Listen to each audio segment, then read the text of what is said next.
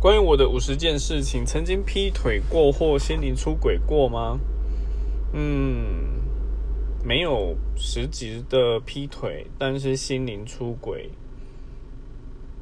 算有吧，就是算是有在交往过程中有会有一点欣赏阶段，然后或者是也有在追求某人的状况下，对另外人有一些比较。